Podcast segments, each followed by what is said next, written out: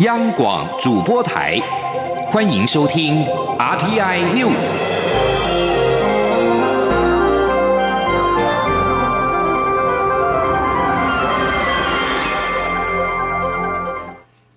各位好，我是李自立，欢迎收听这一节央广主播台提供给您的 RTI News。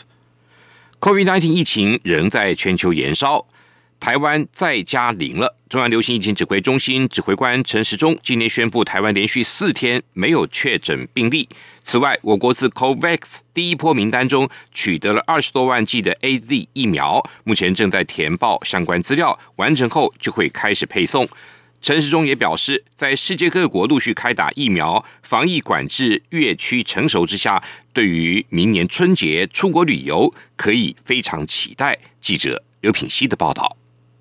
疫情又传好消息，指挥中心指挥官陈时中十六号下午举行记者会，宣布台湾已经连续四天没有本土跟境外移入个案。他表示，台湾已经很久没有连续这么多天都没有确诊病例，上一次是去年八月二十三号到八月二十八号连续六天零确诊，更久之前的记录则是十三天。他希望能够继续维持，十七号能够五福临门。世界卫生组织 （WHO） 十五号已经批准 A Z 疫苗紧急授权使用许可。COVAX 可开始配送疫苗到第一波名单中的国家。对于台湾是否已收到 COVAX 的通知，指挥中心疫情监测组组长周志浩表示，COVAX 已联系台湾，但尚未给指挥中心确切的疫苗分配数量。台湾还需要完成相关程序才能够获配疫苗。陈时中指出，COVAX 要求台湾填报一些资料，目前正在填报中。由于世界各国都已开始施打疫苗，台湾在不久的未来也将启动接种。媒体询问明年春节是否就可出国旅游，陈时中说：“先决条件要看病毒的变异情况，这是很大的因素。而施打疫苗后的一段时间，大家仍然必须严格遵守防疫新生活规范，才能让疫情快速下降。”他认为明年春节出国旅游可以很期待。他说。大家都很期待了哈，这种很难说了哈。我们就如果做客观的情况来讲的话了哈，大概以现在疫苗开始世界各国在打，然后第二个看起来因为有疫苗打，所以各个单位在执行这些管制的方方案，哦，好像也都相对的比较成熟，哈，所以在两个因素里面哈，陆续的哈这样的一个病毒的散播，事实上在全世界现在在趋缓中。好，那当然可以，可以期待哈，就是到明年的春节哈，我相信可以很期待了。南韩预计二十六号开打 A Z 疫苗，六十五岁以上长者暂缓接种。媒体询问台湾是否会比照办理，陈时中表示，台湾现在还没有马上要打，到时开打时会参考当时的科学资料跟各国报告，再由专家做出整体建议。台湾到时会整合健保卡跟疾管署原有的疫苗施打系统，将疫苗施打资讯化，做最适当的分配，增加施打效率。减少等候时间。央广记者刘聘熙在台北的采访报道。目前仍在春节假期，蔡英文总统今天表示，而国防是没有假期的。谢谢春节假期期间呢坚守岗位的国军弟兄姐妹，这些辛苦的国军弟兄姐妹日夜轮班，全天候注意着台湾周遭的空域、海疆的动态变化，也随时保持着战备。总统今天透过脸书贴文表示。春节期间，他分别前往空军、海军、陆军的不同单位慰劳官兵，也期待新的一年大家都能继续重视国防，力挺国军，一起团结确保家园的和平跟安全。今天是春节连假最后一天，总统也提醒民众注意收假的交通资讯，提早出门，平安抵达。总统呼吁大家记得勤洗手、戴口罩，一起维持辛苦守住的防疫成果。今天是大年初五，也是春节连假最后一天。国道自下午开始就涌现了北返车潮，多个路段出现了拥塞的情况。高工局预估，国道五号将一路塞到晚间。不过，截至晚间六点，国道五号各入口匝道都没有回堵，而且车速逐步的提升。因此，国五北向苏澳到头城入口高承载管制提前在晚间的六点三十分结束。记者刘品希的报道。春节连假最后一天假期，许多返乡出游的民众陆续北返。高工局指出，下午陆续涌现北返及出游车潮，北部跟中部地区部分路段下午开始出现车多拥塞情形，包括国一北向北斗到盐埔系统、南向后里到台中系统、国三北向竹山到民间、竹南到西滨，以及国五北向宜兰到平林等路段，其余路段大致顺畅。截至晚间六点，国道交通量为八十二点七百万车公里，预估全日交通量为一百一十百万车公里。高工局表示，截至晚间六点，国五各入口匝道都没有回堵，而且车速逐步提升，所以国五北向苏澳到头城入口高承载管制提前在晚间六点三十分结束。国道路况预报员林雅晶说。国五北向的通过量现在已经开始出现车多拥塞的情形，宜兰至头城路段车多的情形会发生到晚间，那请用路人可以多加利用台二或台九线作为替代道路。春节假期即将结束，高工局呼吁民众出门务必养足精神，避免疲劳驾驶。出门前再利用高速公路一九六八 App 掌握即时路况，行车注意车前状况，并保持安全距离。央广记者刘聘熙在台北的采访报道：新春假期的最后一天，民众陆续的返回工作岗位。新北市长侯友谊今天视察新北市交通监控中心时表示，除了指示监控交通的状况之外，也要用人潮仪表板来管制风景区的人流跟车流，同时做好防疫工作。记者王维挺的报道。大年初五，民众陆续北返，国道出现车潮。新北市长侯友谊十六号上午视察新北市交通监控中心时表示，已经回到北部的民众可能会利用假期最后一天出游。他呼吁民众避开国道五号的拥塞路段。侯友谊也表示，中和土城三重交流道往市区匝道口。到了下午，可能会因为出游车潮出现拥塞情形，交控中心要持续注意。侯友谊表示，新北市几个知名景点，有些在初四已经进入第二阶段管制，禁止民众前往。在初五天气不错的情况下，风景区将出现人潮，相关单位要启用人潮仪表板管控，并要求商家做好防疫。侯友谊说。那这一段时间，从昨天的现象可以看得出来，综合的红炉地、淡水的八里左岸，以及淡水金色水岸、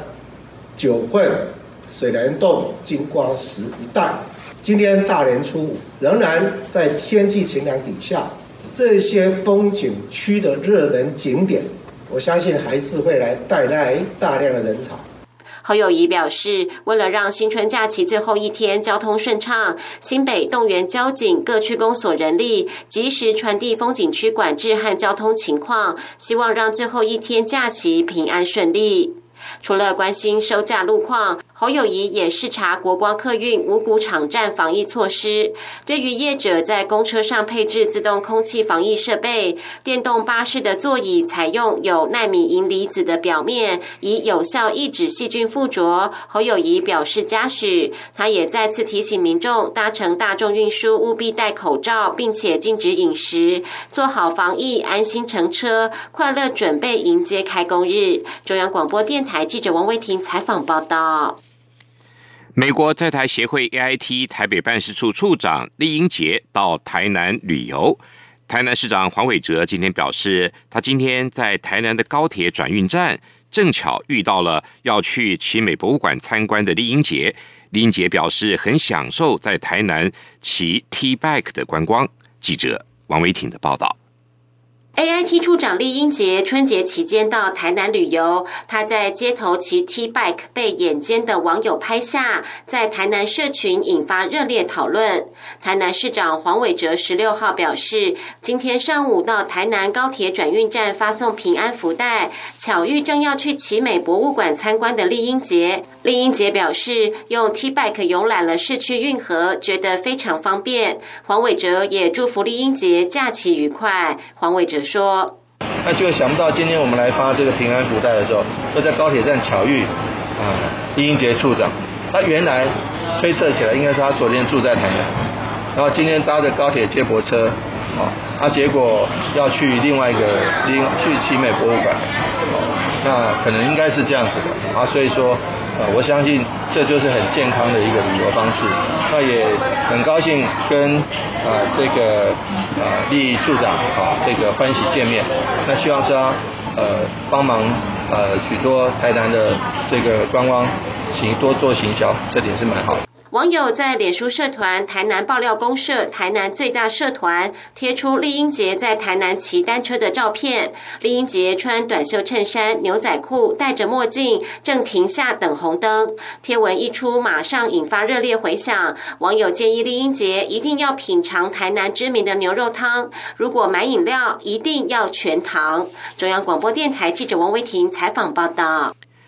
高中小学将在下周一开学。环保署今天表示，春节期间加强学校的消毒，截至目前已经完成了五百五十七所学校周边环境的消毒作业，预计开学前完成全国四千三百四十六所学校的消毒。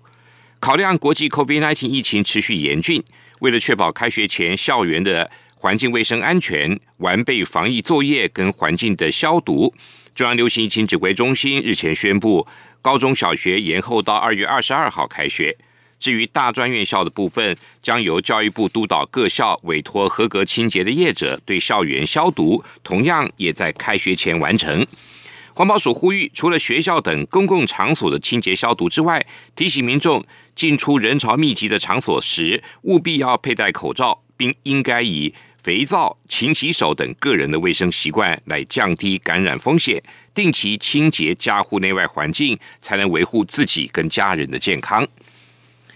从一号发生政变以来，缅甸的局势持续动荡。驻缅甸代表处公告，华航目前排定了二十一跟二十八号共计两个班次的台北到仰光的救援班机。如果侨民想要返回台湾，应该尽早跟华航联系。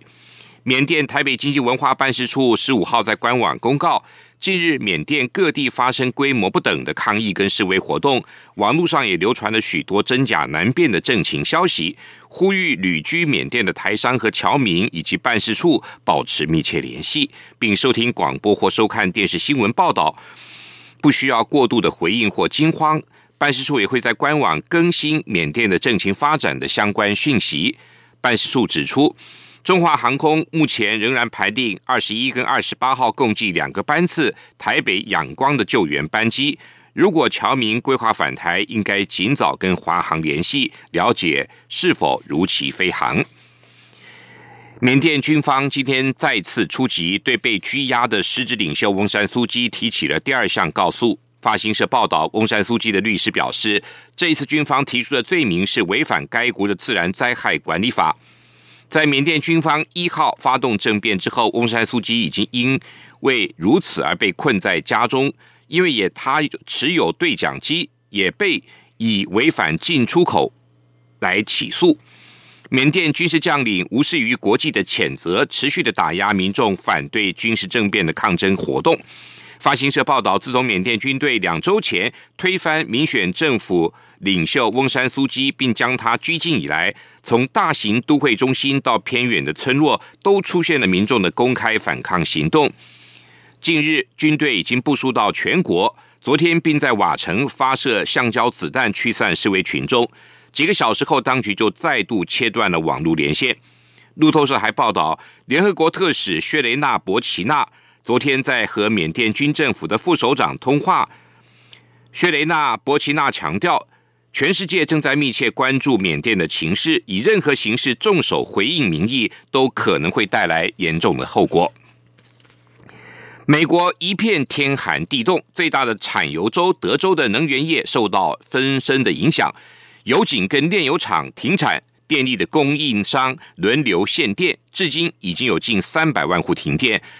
美国总统拜登已经发布紧急状态，松绑联邦对于德州的援助。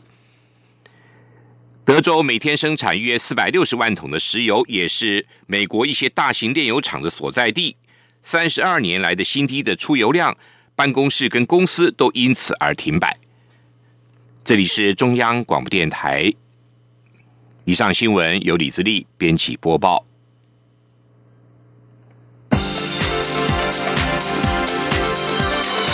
这里是中央广播电台台湾之音，欢迎继续收听新闻。欢迎继续收听新闻。世界卫生组织以及世界贸易组织十五号任命了。奈及利亚前财政部长伊维拉为新任的秘书长，成为世贸史上首位出生于非洲的女性领导人。她在竞选期间承诺将公平对待台湾，获得台湾支持出掌世贸。世贸组织表示，伊维拉将在三月一号上任，任期到二零二五年的八月三十一号。伊维拉在获得任命之后表示，很荣幸成为秘书长。上任之后，优先任务是跟会员国合作，迅速解决 COVID-19 大流行带来的经济冲击的后果。伊维拉表示，对于全球疫情的复苏来说，一个更强大的世贸组织将至关重要。台湾推动加入跨太平洋伙伴全面进步协定 （CPTPP），外交部表示，目前正在持续跟各会员国讨论资商。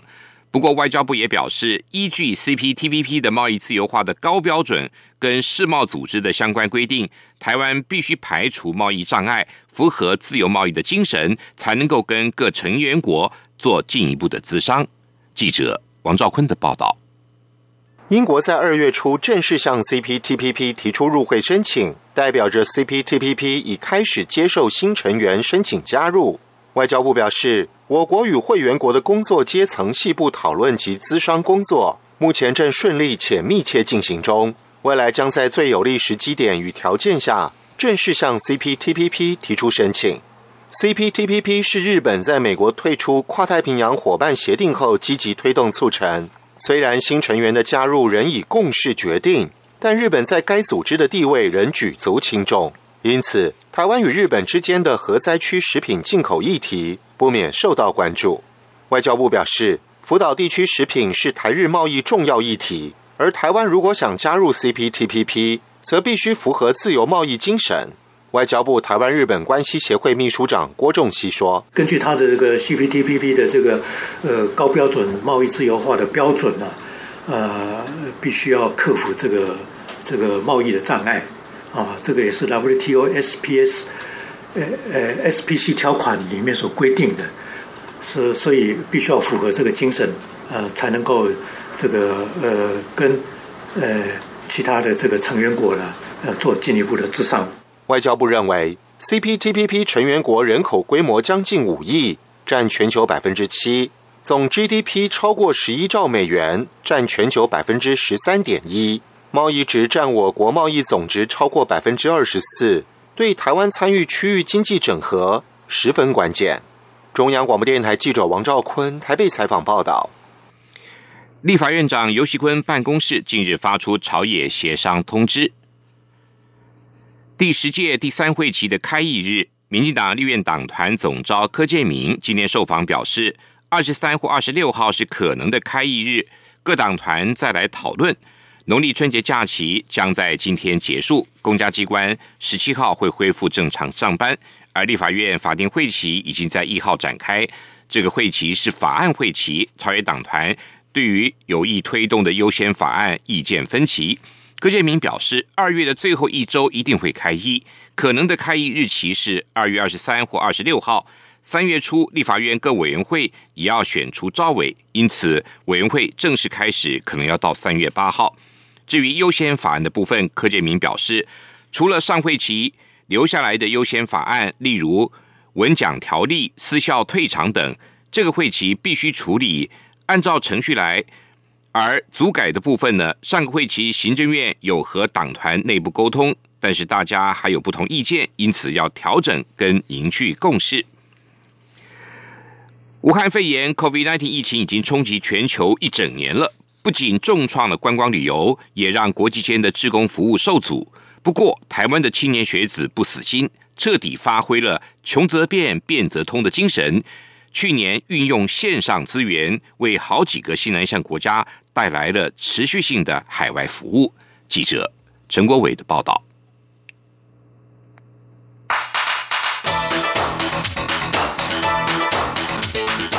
专题报道。秉持就是要照常服务的精神，台湾多所大专校院的海外志工服务团没有因疫情停下脚步，个个都想尽办法，如同表演特技班，仍然致力找出最符合当地师生需求的服务内容。国立台北教育大学小太阳服务队往年锁定泰国北部偏乡的光复高中小学部及广华学校前往服务，去年改以线上方式设立国北小太阳学习资源网，内容涵盖。在学生学习、教师交流、升学辅导以及好站推荐等四大专区，让当地学童以多元的方式学习华语文。小太阳服务队团长陈品瑜说：“网站中有笔顺学习网、国语小字典、绘本花园以及小学华语文课本的录音档。”有把他们当地的课文每课去录音，然后把那个音档放在网站上面，然后提供学生他们可以在课后或者课前的时间去自己听那个课文朗读，然后去熟悉那课课文。陈品瑜提到，团队也将过去几年学长学姐制作的故事集剪辑成有声书，把那个图画就是把它拍照，然后把它剪成一个影片这样子，然后那个目前我们是放在 YouTube 上面。以前都会到柬埔寨米勒国际学校服务的静宜大学柬埔寨国际职工团，去年则以中秋节为主题录制线上教学教材。指导老师林英宏表示，米勒国际学校是一所中文学校，全校约有八十位学生，年龄介于十五到二十岁。静宜职工团在当地的中文教学服务是配合学校使用的教材进行听说读写等课程，并透过认识台湾文化、中文歌曲、绘本。阅读等主题课程展开文化交流。他也有培育几位就是中文程度比较好的孩子。我们不在的时候，这些孩子就是他们的老师。所以我们去教的时候，我们不是纯粹只有给他们教案，就是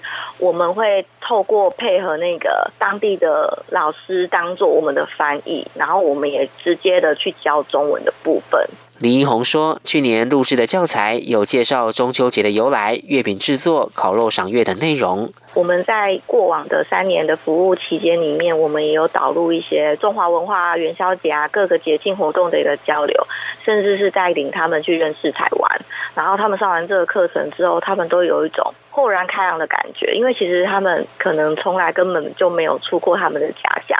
所以，他可以透过我们的课程里面去知道外面的世界长什么样子。他们其实就是那个学习的那个好奇心是蛮强的。同样也是在柬埔寨文藻外语大学的国际职工共创就医无障碍团队，过去是到偏乡小学进行环保与卫生教育。曾任队长的陈新安表示，他们协助当地学校将洗手台调整到适合孩童洗手的高度，并在洗手台彩绘正确洗手步骤的图示，以及教学生集中垃圾和资源回收的观念，同时也在相关的卫教活动中融入英语教学。我们将卫生教育啊，还有环保的知识带入我们的教学中。那这些小学普遍程度比较高，所以我们就可以教一些句子啊，或是一些单字、智慧量的提升。而在疫情影响下，团队借由网络会议软体，每周线上开课教英语。团员们透过肢体语言、声音模仿以及物品展示，让当地的小朋友不会害怕学英语。其实当地的孩童是蛮好学的，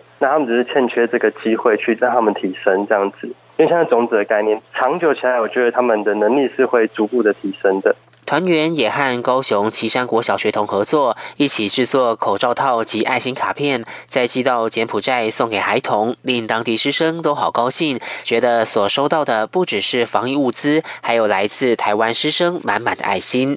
另外，国立成功大学的 Pass by Value 马来西亚资讯教育职工团，则以原住民部落的幼教老师为主要的服务对象。团长林芳一指出，以前去服务时，发现有些老师从来没。通过电脑，所以他们从硬体开始教起，后续才介绍基本的文书软体。他们对于 PPT 的使用非常的有兴趣，因为他们觉得就是让小朋友曾听一个故事的时候有更不一样的呈现方式，就是动画啊，还有转场等等的，就会比较吸引小朋友目光。团队去年因应每个老师资讯教育程度的不同，设计各类线上课程，包括从最基础的认识电脑、如何使用滑鼠，到文书软体及进阶 Google 功能的使用，还有介绍影片剪辑软体。更难能可贵的是，这些教学影片是以马来语或英语加上马来语字幕的方式呈现，相当用心。台湾不仅防疫工作做到让世界各国赞许，海外志工服务的细致度也深获肯定。经过去年的历练，相信这群充满热忱的青年团队，今年又能将服务品质更上一层楼。中央广播电台记者陈国伟专题报道。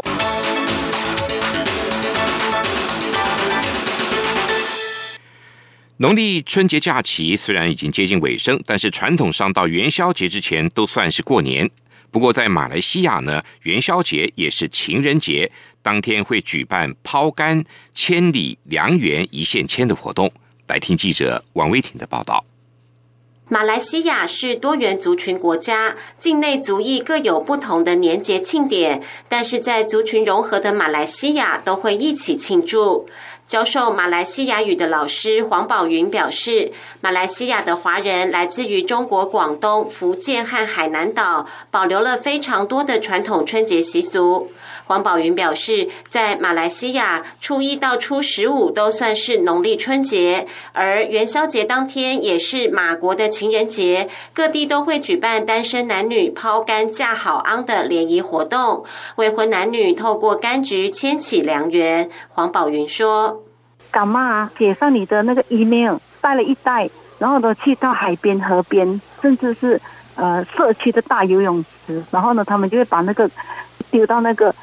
海里或者河里的，说那个未婚的男士就会去捞，这是我们那边的华人的抛竿架好昂的一个很特殊的岩礁节。在马来西亚的农历春节，一定要吃一道年菜捞生。大大的圆盘上铺满各种颜色的生菜，上面再摆上烟熏鲑鱼。吃的时候用筷子把生菜和鲑鱼拌在一起，边捞生菜的同时，一边还要说吉祥话，象征风生水起，扭转过去一年不好的事情。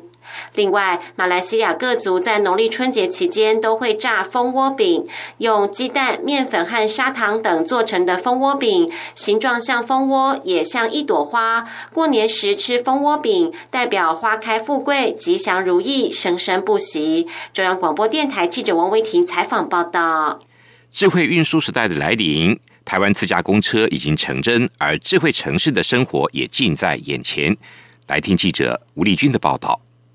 二零二零年是台湾五 G 元年，交通部也携手新北市政府，在淡海新市镇打造五 G 智慧交通试验场域，并于九月起由测试完成的自驾电巴一六八展开试营运，在半封闭的一点二公里道路上，从淡海轻轨坎顶站往返美丽新影城，十二月再进入第三阶段混合。车流测试，新北交通局长钟明池表示，这个阶段是在途经十个路口的五公里环线上，验证自驾公车与其他汽机车共同行驶时的安全性。他说：“我们由封闭式的场域到达一个半封闭式的场域，到达现在正在进行的全开放式的混合车流的自驾电巴的测试呢，目前进行的非常成功。那也证明了。”我们台湾在智慧驾驶的这一块，不管是零组件、侦测设备、核心的智慧驾驶技术，都已经接近成熟，而且可以整车的进行环境测试。不过，钟明时也坦言，最后是否能逐步迈向智慧城市，是实现智慧新生活，还是要看自驾车实际进入淡水市镇的情况。他说：“那在这个阶段之后呢？长期阶段就是要进入到这个实际的。”淡水市镇里面，因为毕竟这是一个测试场域，那这边验证成功了，进入到这个市民的日常生活里面是有多大的冲击？这也是我们一直想要确认的。那不过这个阶段现在已经提前，因为技术不断的快速发展，所以现在在第三阶。段，我们也会针对这些环境的复杂度跟车辆之间的互联性，那能够提升效益跟提升安全这一部分，我们会加快脚步。也因此，在不久的未来，当新北市政府将自驾电巴公车路线往外延伸到淡水渔人码头，甚至淡江大桥的时候，也将是台湾开启智慧城市生活的第一步。